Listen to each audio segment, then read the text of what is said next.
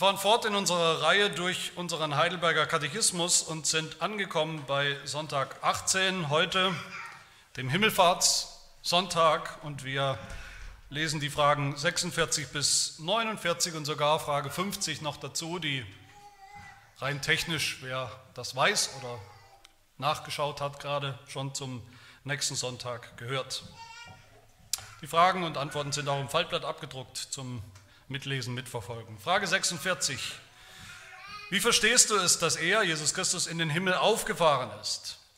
Dass Christus vor den Augen seiner Jünger von der Erde in den Himmel erhoben wurde und für uns dort ist, bis er wiederkommt, zu richten die Lebenden und die Toten. Frage 47. Ist denn Christus nicht bei uns bis ans Ende der Welt, wie er uns verheißen hat? Die Antwort, Christus ist wahrer Mensch und wahrer Gott. In seiner menschlichen Natur ist er jetzt nicht mehr auf der Erde, aber in seiner Gottheit, Majestät, Gnade und Geist weicht er niemals von uns. Werden denn nicht die zwei Naturen Christi voneinander getrennt, wenn er als Mensch nicht überall ist, wo er als Gott ist? Die Antwort nein, weil die Gottheit unbegreiflich und überall gegenwärtig ist, ist sie sehr wohl außerhalb der Menschheit, die sie angenommen hat, aber doch auch in ihr und bleibt in einer Person mit ihr vereint. Frage 49. Was nützt uns die Himmelfahrt Christi? Erstens, er ist im Himmel vor dem Angesicht seines Vaters als unser Fürsprecher.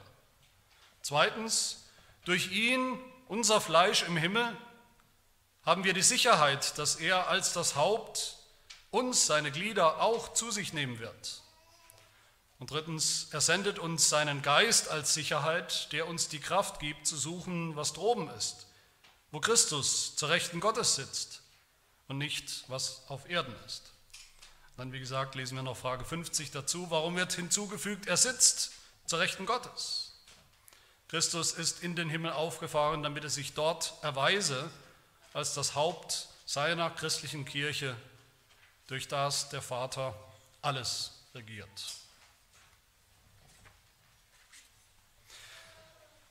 Wir haben, das wird jedem auch ersten Leser des Heidelberger Katechismus wahrscheinlich auffallen, wenn man hinschaut, und jetzt bei der Lesung ist es uns vielleicht auch aufgefallen, wir haben erstaunlich viele Fragen im Heidelberger Katechismus zur Himmelfahrt. Insgesamt mindestens mal sechs, das ist fast der längste Sonntag oder schwergewichtigste Sonntag. Wir werden uns auch gleich fragen, ist das wirklich so? Ist Himmelfahrt wirklich so wichtig als Ereignis? So wichtig für unser christliches Leben auch in der Praxis, in der Bedeutung. Aber das Gute ist auch, gerade weil wir so viele Fragen und Antworten haben, die sehr detailliert sind zu diesem, zu diesem Datum, zur Himmelfahrt, brauche ich als Prediger da auch nicht ganz so viel zu tun und hinzuzufügen, sondern eigentlich müssen wir nur den Gedanken des Heidelbergers hier folgen, der Logik auch folgen, den Aussagen folgen und das fruchtbar machen für uns, beziehungsweise das ist schon fruchtbar für uns. Wir müssen nur entdecken, wie, inwiefern, was das für uns bedeutet, für unser christliches Leben. Und ich habe diese Fragen zur Himmelfahrt mal so strukturiert unter fünf Punkten, die habe ich auch im Faltblatt abgedruckt. Der erste Gedanke ist für uns, Jesus Christus ist für uns in den Himmel aufgefahren. Der zweite Gedanke ist, Jesus ist deshalb nicht mehr bei uns. Der dritte Gedanke ist, Jesus Christus ist trotzdem auch bei uns. Und der vierte Gedanke, er ist vor uns, das heißt uns vorausgegangen. Und der letzte Gedanke, Jesus Christus ist jetzt schon über uns. Er regiert über uns. Und nein, diese Gliederung muss man vielleicht heute dazu sagen, die hat nicht ChatGPT gemacht, da bin ich schon durchaus selbst drauf gekommen, aber ich hoffe mal oder denke mal, selbst wenn man nur bei der Predigt diese fünf Punkte, diese fünf Wahrheiten behält, ich hoffe, dass das hilfreich ist und uns das ähm, immer wieder zum Trost wird. Für uns, nicht bei uns, doch bei uns, vor uns und über uns.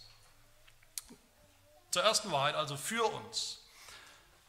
Nach Jesu Auferstehung, also nach, nachdem Jesus noch 40 Tage sozusagen ganz normal, in Anführungsstrichen als Auferstandener, aber doch als Mensch auf dieser Erde gelebt hat, unter Menschen gelebt hat. Danach ist Jesus Christus eben eingegangen, eingetreten sozusagen in den Himmel, in der Himmelfahrt. Und zwar für uns. Das ist der erste wichtige Gedanke.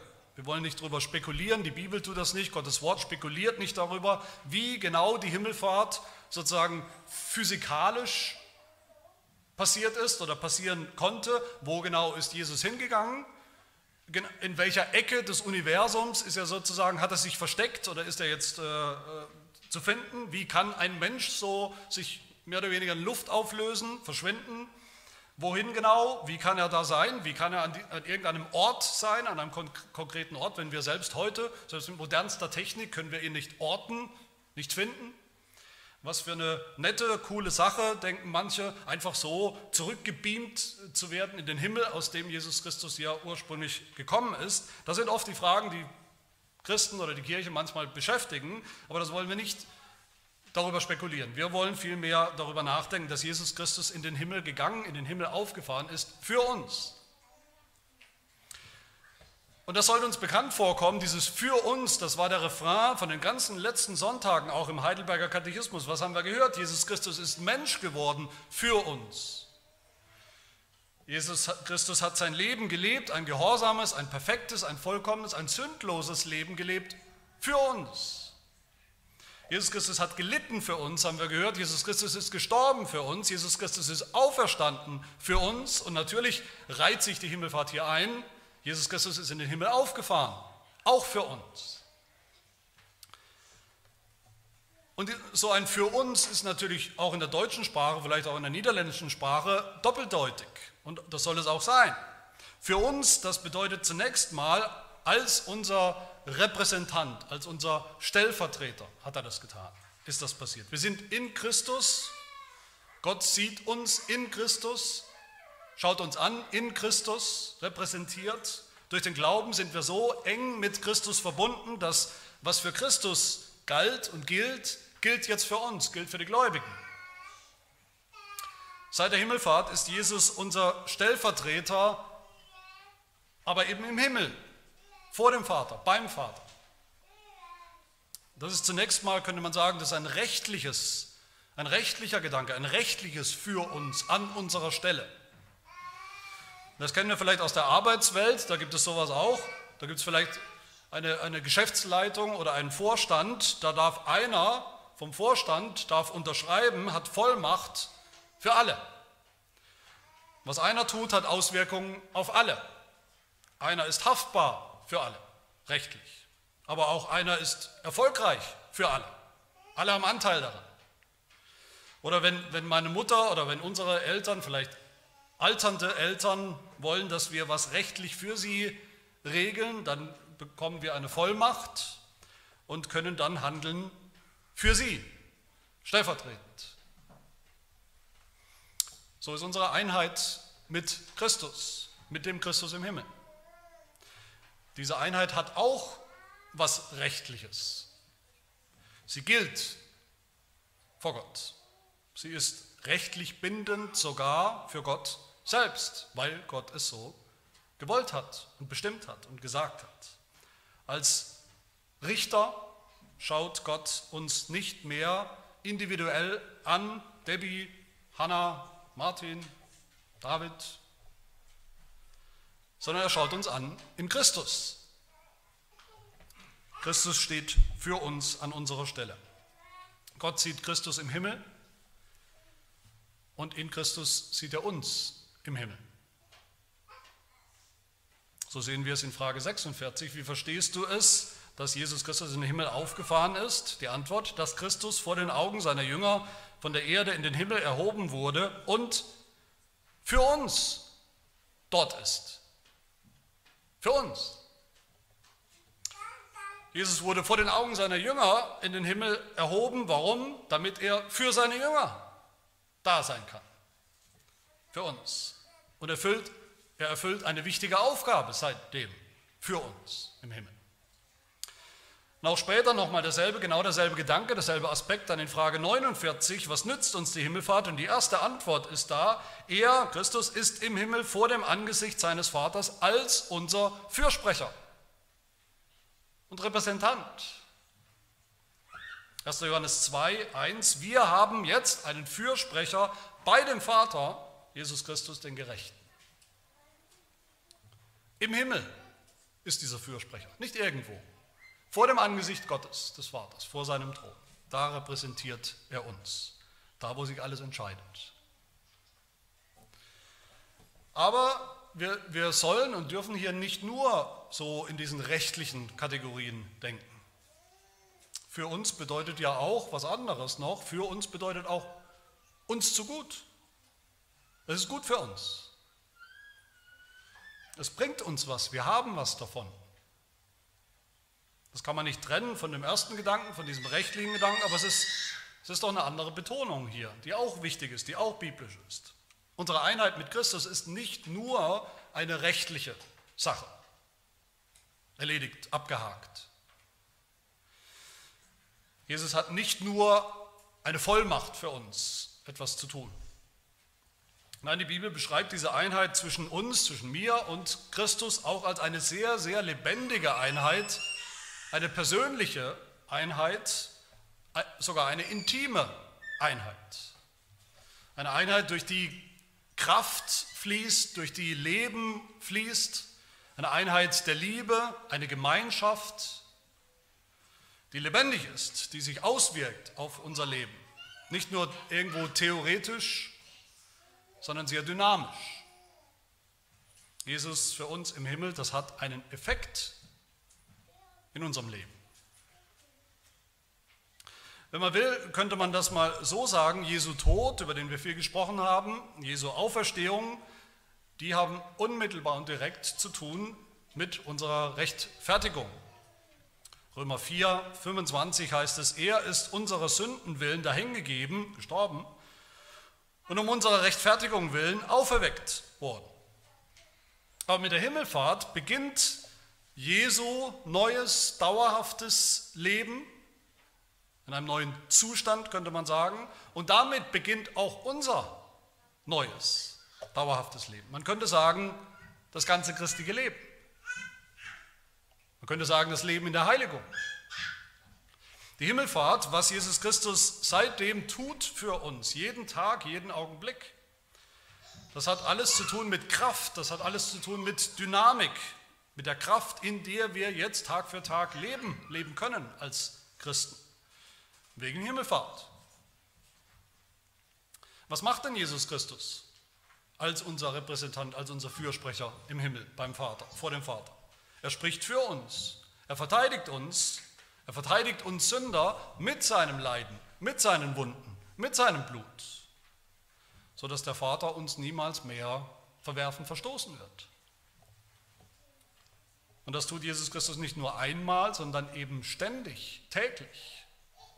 So oft wir sündigen, noch tatsächlich und konkret sündigen, so oft und so tatsächlich und konkret spricht Jesus Christus für uns im Himmel. Aber Jesus tut noch etwas anderes im Himmel, jeden Augenblick seit der Himmelfahrt. Er bittet für uns, ohne Unterbrechung. Er betet für uns zum Vater. Was betet er? Johannes 17, Vers 24, das wissen wir hoffentlich. Er betet, Vater, ich will, dass wo ich bin, auch die bei mir seien, die du mir gegeben hast, damit sie meine Herrlichkeit sehen, die du mir gegeben hast. Das heißt, Jesus Christus betet jeden Augenblick im Himmel vor dem Vater zum Vater für unsere eigene Himmelfahrt, dass wir sie erleben. Er betet für die große Wiedervereinigung mit ihm, der schon da ist, der schon im Himmel ist, die große Wiedervereinigung am Ende der Zeit, in der Ewigkeit, in der Herrlichkeit. Und damit kommen wir zum zweiten, Jesus Christus nicht mehr bei uns. Die Frage 47, ist denn Christus nicht bei uns bis ans Ende der Welt, wie er verheißen hat? Die Frage ist zunächst mal verständlich, die Frage ist zunächst mal auch irgendwo logisch. Aber eben auch, wie die Antwort so durch die Blume sagt, die, die Frage ist eigentlich auch ein bisschen naiv und falsch. Und deshalb die Antwort ganz deutlich, Christus ist wahrer Mensch und wahrer Gott. In seiner menschlichen Natur ist er jetzt nicht mehr auf der Erde. Punkt. Basta.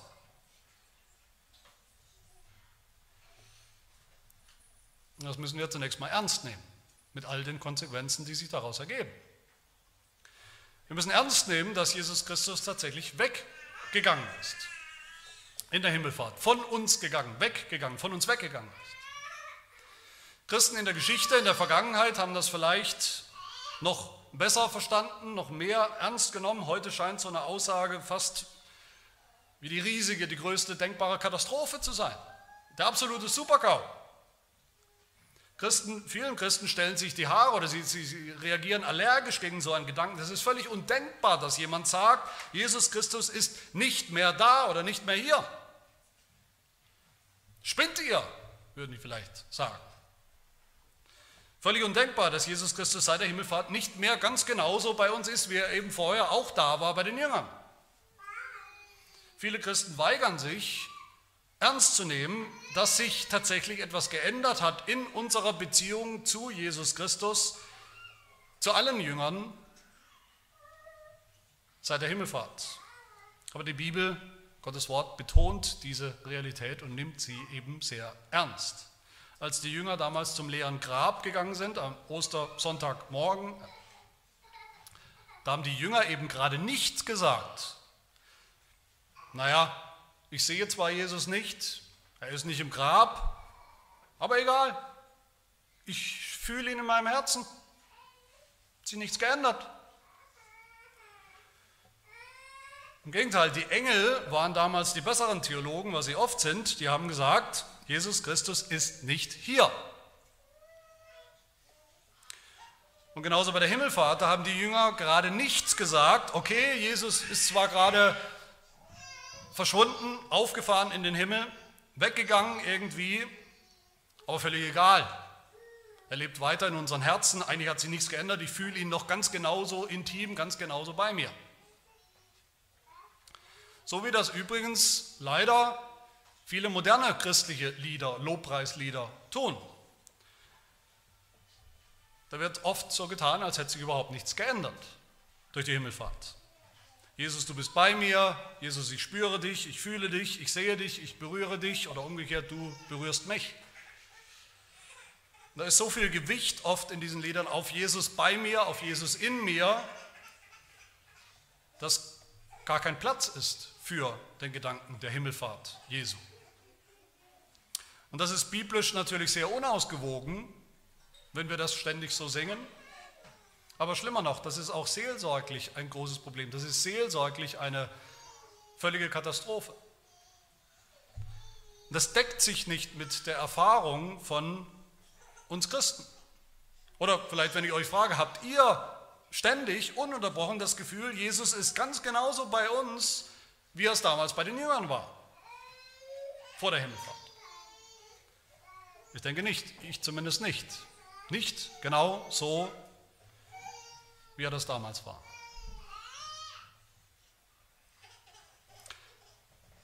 Und Jesus hat das auch immer wieder im Voraus angekündigt, dass sich etwas ändern wird. Jesus hat gesagt, immer wieder, ich werde weggehen. Und dann, wenn der Bräutigam weggegangen ist, wenn der Bräutigam von euch genommen wird, dann ist die Hochzeitsparty erstmal vorbei. Da ändert sich was. Dann werdet ihr trauern, dann werdet ihr fasten, dann werdet ihr euch sehnen nach mir, genauso wie ich mich nach euch. Sehnen nach der großen Wiedervereinigung, nach der richtigen Hochzeitsfeier, dem Wiedersehen im Himmel. Was ja für uns heute als Jünger Jesu kein Wiedersehen sein wird, sondern ein erstes Sehen von Jesus Christus. Jesus selbst hat das ernst genommen.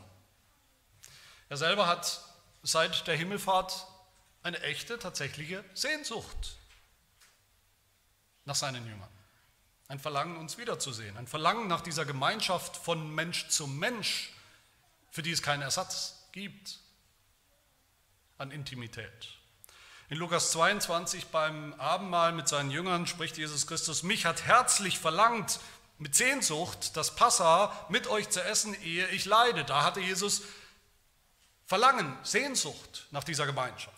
Und dann sagt er weiter, wie lange er jetzt diese Sehnsucht haben wird nach dieser leibhaftigen Gemeinschaft. Er sagt, ich sage euch, ich werde künftig nicht mehr davon essen, bis es erfüllt sein wird im Reich Gottes, im Himmel. Haben wir Sehnsucht überhaupt noch nach dem wahren Menschen, Jesus Christus, der weggegangen ist, nicht mehr so da ist? Ich bin fest davon überzeugt, mein Lieben, in dem Maß, wie wir dieses, diese Tatsache, dass Jesus weg ist, weggegangen ist seit der Himmelfahrt, in dem Maß, wie wir das nicht wirklich ernst nehmen, sehnen wir uns auch nicht mehr wirklich danach, dass er wiederkommt, wir wieder vereint werden. Nehmen wir nicht ernst, wie einzigartig, wie wunderbar das sein wird, im Himmel endlich Jesus Christus wiederzusehen oder überhaupt zum ersten Mal zu sehen. In dem Maß, wie wir Jesu leibliche, leibhaftige Abwesenheit nicht mehr ernst nehmen, nicht mehr darüber nachdenken, nicht mehr beklagen, in dem Maß rechnen wir, glauben wir vielleicht gar nicht richtig an unsere eigene leibhaftige Himmelfahrt und Gegenwart im Himmel in Zukunft. Und erst wenn wir das ernst genommen haben, diesen Aspekt der Himmelfahrt, sagt uns der Heidelberger Katechismus, müssen wir und dürfen wir dann auch das nächste sagen, Jesus Christus ist trotzdem auch bei uns. Das ist mein dritter Punkt, bei uns. Aber wie ist natürlich die Frage? Wie? Wie ist Jesus Christus auch nach der Himmelfahrt, Zeit der Himmelfahrt noch bei uns? Das ist die große Frage. Frage 47. Ist denn Christus nicht bei uns bis ans Ende der Welt, wie er verheißen hat, wie er versprochen hat? Und die Antwort, Christus ist wahrer Mensch und wahrer Gott. In seiner menschlichen Natur, haben wir gerade gesehen, ist er jetzt nicht mehr auf der Erde, aber in seiner Gottheit, Majestät und Gnade und Geist weicht er niemals von uns. Das heißt, wir müssen unterscheiden. Wir müssen unterscheiden zwischen Jesu Gottheit und Jesu Menschheit. Wir bekennen beides. Dass Jesus zwei Wesen, zwei Naturen hat, eine menschliche und eine göttliche. Und man kann sogar sagen, wenn man ein bisschen nachforscht, auch in der Kirchengeschichte, in der alten Kirche auch schon, dass diese Unterscheidung, die ja sehr wichtig ist für uns Christen, diese Unterscheidung, die zwei Wesen, die zwei Naturen Christi, diese Unterscheidung geht eigentlich worauf zurück?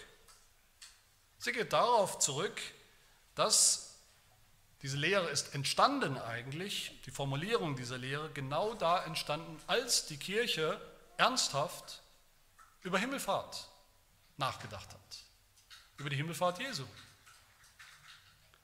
Wie kann Jesus Christus weg sein, wirklich weg sein und doch auch da sein?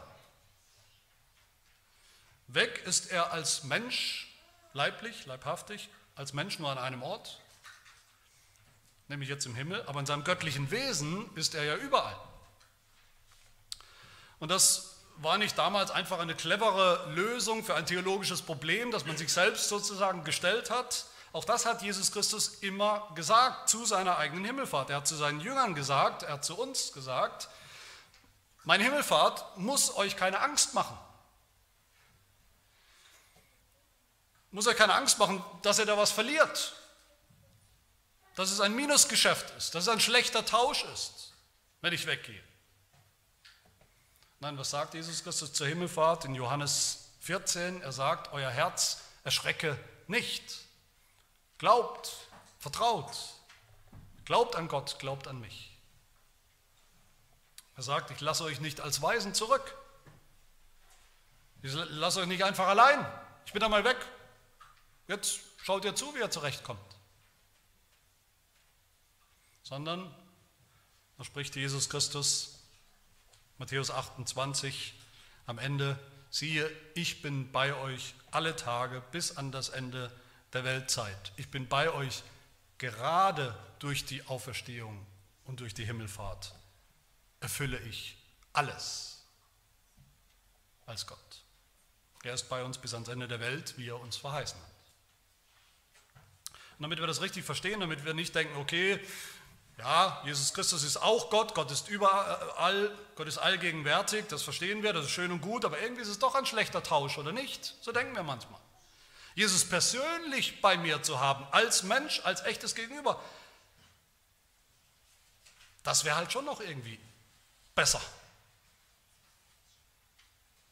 intimer, greifbar. Aber das ist kein Trostflästerchen, was Jesus uns da gegeben hat. Das ist kein billiger Trost, dass Gott eben, Jesus als Gott eben auch überall ist. Der Heidelberger sagt uns, in seiner Gottheit, spricht über Jesus, in seiner Gottheit, Majestät, Gnade und Geist weicht er niemals von uns. Das ist überhaupt keine Vertröstung, kein billiger, einfacher Trost oder Trostpreis sogar, sondern das ist viel, viel, viel, das ist unendlich besser. Viel besser, als wenn Jesus, was man ja denken könnte, hätte doch einfach als Mensch bleiben sollen. Bei uns. Mit seiner Gottheit ist er bei uns, heißt es hier. Das heißt, er kann uns helfen als Gott, allmächtig. Viel mehr als Jesus unser bester Freund, unser bester Kumpel, den wir uns vielleicht wünschen, der immer da ist, aber der am Ende nicht wirklich helfen kann. Mit seiner göttlichen Majestät ist er bei uns nicht mehr als der niedrige, schwache Mensch, mit seiner Gnade ist er bei uns, die er uns erkauft und erwirkt hat, schon am Kreuz, die er uns aber jetzt auch täglich erhält und bewahrt und täglich neu schickt von Gottes Thron. Und mit seinem Geist bleibt er bei uns, weicht er niemals von uns. Der Heilige Geist, der Heilige Geist ist ja erst gekommen als Tröster, als anderer Tröster, als Vertreter Jesu, weil der weggegangen ist in den Himmel.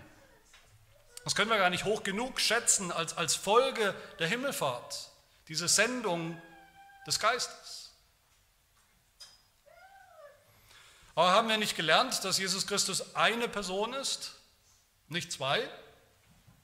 Wieso unterscheiden wir hier so strikt zwischen seiner Menschheit und seiner Gottheit? Und wenn wir das so konsequent machen, trennen wir dann nicht doch, trennen wir nicht doch die beiden voneinander? Haben wir am Ende nicht doch sowas wie zwei halbe Jesus, zwei halbe Jesus. Die eine Hälfte ist Mensch, menschlich, die andere Hälfte ist eben göttlich. Das ist Frage 48. Werden denn nicht die zwei Naturen Christi voneinander getrennt, auseinandergerissen, wenn er als Mensch nicht überall ist, wo er auch als Gott ist? Und die Antwort nein, weil die Gottheit unbegreiflich und überall gegenwärtig ist, ist sie sehr wohl außerhalb der Menschheit, die sie angenommen hat, der Menschen Jesus Christus, außerhalb, aber doch auch in ihr und bleibt in einer Person mit ihr vereint. Als Gott ist Jesus Christus allgegenwärtig, auch im Menschen Jesus ist Gott, mit ihm vereint. Gott hat Fleisch angenommen. Aber umgekehrt, seine Menschheit hat nicht plötzlich göttliche Eigenschaften bekommen. Sie bleibt menschlich. Warum ist das alles wichtig? Das ist natürlich, wie so oft, ist es deshalb wichtig, weil es eben oft falsch verstanden wird. Katholiken verstehen es nicht richtig, Lutheraner verstehen es nicht richtig, historisch bis heute, in vielen Fällen. Die meinen oft, besonders im Herrnmal, dass der Mensch, Jesus, aus Fleisch und Blut irgendwie ins Brot und in den Wein kommen muss und es auch tut. Warum?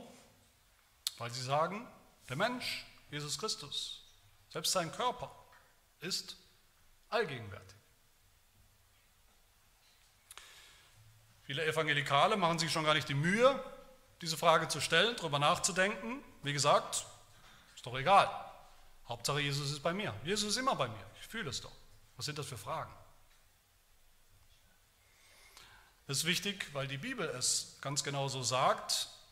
So machen die Aussagen, die wir haben über unseren Herrn Jesus Christus Sinn. Manchmal sprechen sie von Jesu Gottheit, manchmal von seiner Menschheit. Beides ist echt, beides ist nicht vermischt, beides ist nicht getrennt voneinander, auseinandergerissen in einer Person. Und es ist wichtig, weil das ein echter Trost ist, den wir haben dürfen. Weil es ein Trost ist, das so zu verstehen. Das hat Folgen für unser Glaubensleben. Viele Folgen. Jesus ist eine Person, eine ganze Person. Wir trennen nicht auf.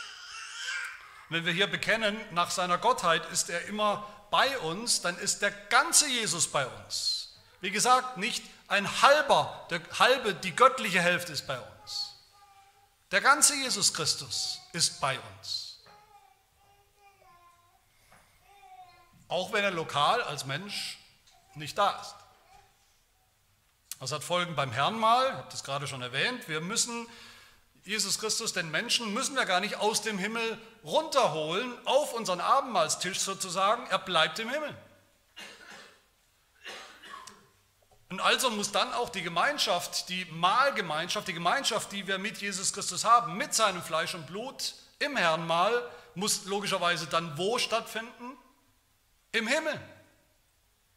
Nicht auf dem Tisch. Wir brauchen keine Verwandlung auf dem Tisch. Wir brauchen den Heiligen Geist, der uns verbindet mit Christus, vereint mit dem ganzen Christus im Himmel. Wenn wir essen beim Herrn mal, wenn wir Brot essen, haben wir Anteil am Leib Christi im Himmel. Wenn wir, wenn wir Wein trinken, haben wir Anteil am Blut Christi im Himmel. Es ist eine himmlische Abendmahlsliturgie. All das ist uns, uns Reformierten, so wichtig. Warum? Weil uns die Himmelfahrt so wichtig ist. Damit zum vierten Nutzen, Jesus ist seit der Himmelfahrt vor uns. Vor uns. Und damit meine ich zeitlich vor uns. Als erster. Jesus Christus ist uns vorausgegangen. Frage 49. Was nützt uns die Himmelfahrt Christi? Das erste haben wir schon gehört. Dann heißt es zweitens, durch ihn, unser Fleisch im Himmel, haben wir die Sicherheit, dass er als Haupt und seine Glieder auch zu uns nehmen wird. Jesus Christus ist unser Vorreiter. Man könnte sagen, wie, so ein, wie ein erfolgreicher, siegreicher Bergsteiger, der den Gipfel schon erklommen, erklommen hat und jetzt uns hilft, auch dahin zu kommen. Jesus ist unser Wegbereiter. Er hat als Vorreiter die Himmel durchschritten, wie der Hebräerbrief sagt, als allererster siegreich die Himmel durchschritten, die Pforten des Himmels aufgestoßen. Er bereitet uns den Himmel vor. Er ist schon da, vor uns ist er da, aber nicht, um ohne uns zu bleiben. Johannes 14 nochmal, Vers 2 spricht Jesus Christus, im Haus meines Vaters sind viele Wohnungen. Ich gehe hin, um euch eine Stätte zu bereiten.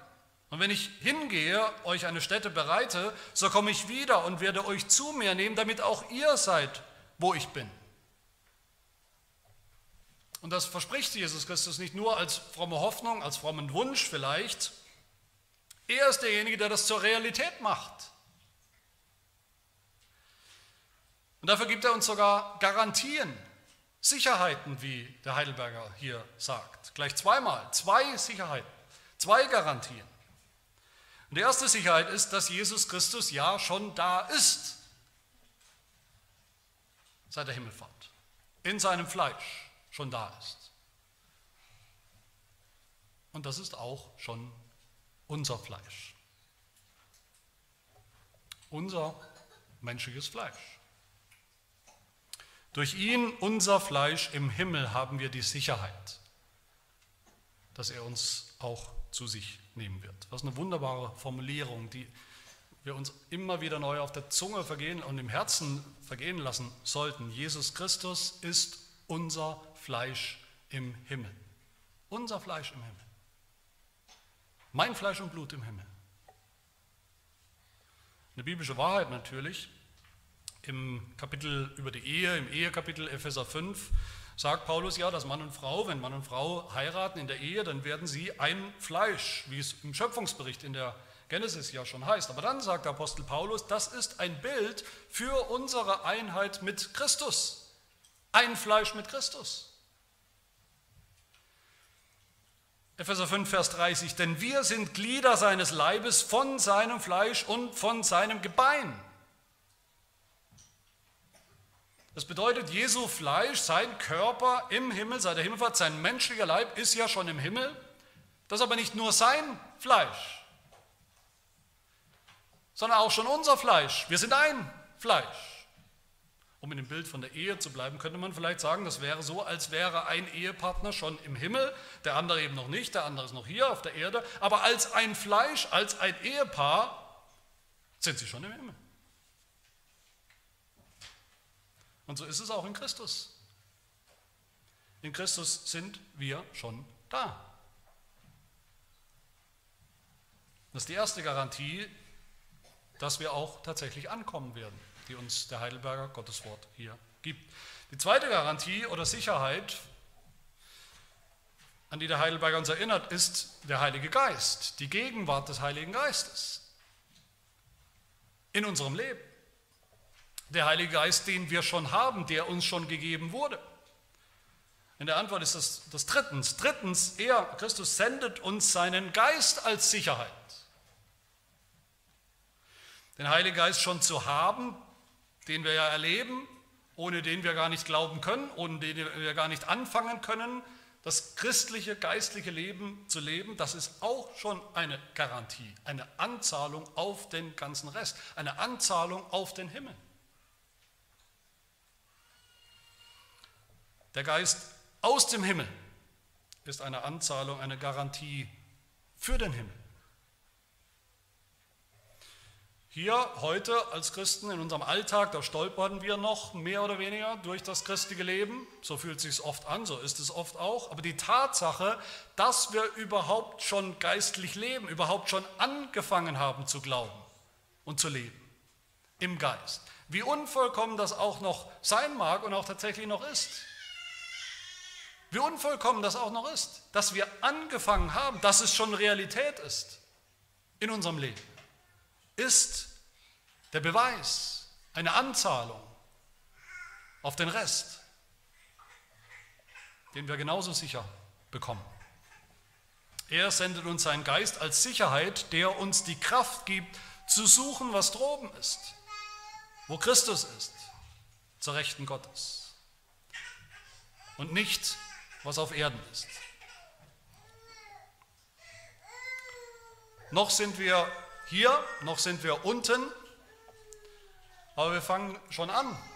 Unvollkommen fangen wir schon an, aber doch echt fangen wir schon an zu suchen, was droben ist im Himmel. Was ist droben? Der Himmel, wo Jesus Christus schon ist.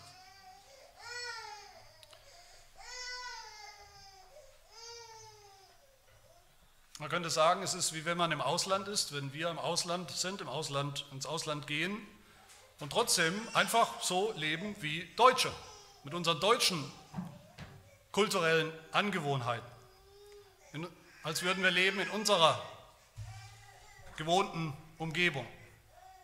So leben Christen schon jetzt als Bürger des Himmelreichs, ihrer wahren Heimat als Bürger von Gottes unsichtbarem Reich, das eines Tages sichtbar sein wird. Und um so zu leben, geistlich zu leben, mitten in dieser Welt, die noch so anders ist, hat uns Jesus Christus seinen Geist gesandt und gegeben, der uns nicht nur geistlich macht, sozusagen ein erstes Mal, der Anfang des Glaubens, sondern der uns hilft, geistlich zu leben, jeden Tag unseres Lebens. Den Blick ganz fest gerichtet auf den Himmel. Wir sollen und wir dürfen jetzt schon suchen, was droben ist. Weil es jetzt schon unser natürliche Habitat ist, unsere Heimat ist, unser Land ist. Das Reich, zu dem wir gehören. Man könnte sagen, Jesus Christus ist mehr im Himmel, als er auf dieser Erde ist. Als Mensch sowieso nur im Himmel, nach seiner Gottheit überall. Und weil das so ist, weil Jesus Christus mehr im Himmel ist, sollen wir auch schon jetzt mehr im Himmel sein. Den Himmel suchen, das himmlische geistliche Leben. Mehr an die himmlischen geistlichen Realitäten denken als an die irdischen, mit denen wir es Tag für Tag zu tun haben, die aber vorläufig sind, die nicht bleiben, die überholt werden, die beiseite getan werden. Tun wir das? Leben wir so? Leben wir wie Ausländer in dieser Welt? Oder leben wir vielleicht, wenn wir ehrlich sind, eher wie illegale Einwanderer, die so tun, als gehörten sie mit Leib und Seele voll und ganz zu dieser Welt, zu dieser Weltzeit. Lasst uns leben wie Fremde, lasst uns leben wie Aliens, lasst uns leben wie die, die noch im Ausland sind, aber die wissen, wohin sie gehen, wo zu Hause ist. Und damit zum letzten Nutzen, den ich eigentlich nur andeuten will, Jesus ist seit der Himmelfahrt auch über uns. Damit dringen wir ein, schon in Sonntag 19 als Vorhut sozusagen, was wir auch kurz müssen. In Frage 49 haben wir schon gehört, dass Jesus Christus jetzt zur Rechten Gottes sitzt im Himmel. Das ist das Ergebnis von der Himmelfahrt, das Resultat für ihn. Jesus hat offiziell seine Königsherrschaft angetreten. Auf der Erde war er kein König, kein irdischer König, kein Politiker, kein sichtbarer Herrscher. Jetzt ist er in seinem Reich, in Gottes Reich, dem Himmelreich, wo er regiert. Und ausdrücklich deine Frage 50, warum wird hinzugefügt zur Himmelfahrt, er sitzt jetzt zur Rechten Gottes. Christus ist in den Himmel aufgefahren, damit er sich dort erweise als das Haupt seiner christlichen Kirche, durch das der Vater alles regiert. Christus regiert schon im Himmel seit der Himmelfahrt, aber regiert nicht nur im Himmel, wo wir eines Tages sein werden. Jesus Christus regiert schon jetzt über sein ganzes Reich, das Himmelreich. Und hat Jesus Christus nicht selbst gesagt, schon zu seiner Lebzeit in seinem Dienst, das Himmelreich ist jetzt nahe herbeigekommen, ist schon angebrochen in dieser Weltzeit, mitten in dieser Welt, in dieser Zwischenzeit, wo die Erde noch kein Himmel ist, wo wir noch nicht im Himmel sind, da ist das Himmelreich schon nahe herbeigekommen. Das Himmelreich ist nicht rein zukünftig. Es ist nah, es ist unter uns. Und wo ist es? Wo wird es sichtbar? Schon jetzt? In der Kirche. Die Kirche ist die Kolonie des Himmels, die Vorhut des Himmels. Und seit der Himmelfahrt regiert Jesus Christus von seinem Thron offiziell, amtlich seine Kirche. Das heißt uns, er ist unser Haupt, das Haupt der Kirche. Er hat Autorität über die Kirche. Er hat Kraft und Macht, die er ausübt über seine Kirche und in der Kirche. Er hat Macht, uns zu beschützen. Er hat Macht, seine Gaben auszuteilen. Er hat Macht, uns zu dienen durch seinen Geist. Besser, als er es jemals hätte tun können als Mensch. Aber interessanterweise sagt der Heidelberger dann noch dazu, Jesus ist das Haupt seiner christlichen Kirche, durch das der Vater alles regiert. Natürlich regiert Gott nicht nur über die Kirche, nicht nur über die Kirche, er regiert über die ganze Welt. Aber der Katechismus sagt, Jesus regiert besonders über seine Kirche. Epheser 1, Gott hat alles seinen Jesu Füßen unterworfen und ihn als Haupt über alles der Gemeinde gegeben, die sein Leib ist, die Fülle dessen, der alles in allen erfüllt. Jesus ist schon Haupt über alles als König sichtbar jetzt und mehr und mehr in der Kirche, in der Gemeinde, die ihn liebt, die ihn herbeisehnt, die ihm folgt, die ihm gehorcht, die seine Ehre sucht, mehr und mehr. Aber eines Tages werden auch wir mit ihm herrschen. Wo herrschen? Über was herrschen? Über die neue Schöpfung, die der Himmel ist und sein wird. All das und noch viel mehr bedeutet die Himmelfahrt für uns. Jesus Christus ist da im Himmel für uns. Er ist nicht mehr hier bei uns. Er ist doch immer bei uns. Er ist vor uns da und er ist auch über uns, seine Kirche. Lasst uns das nicht vergessen, sondern lasst uns deshalb umso mehr suchen, was droben ist, wo Christus schon ist, bis auch wir da sein werden eines Tages mit ihm und für immer am Ziel und zu Hause. Amen. Wir beten.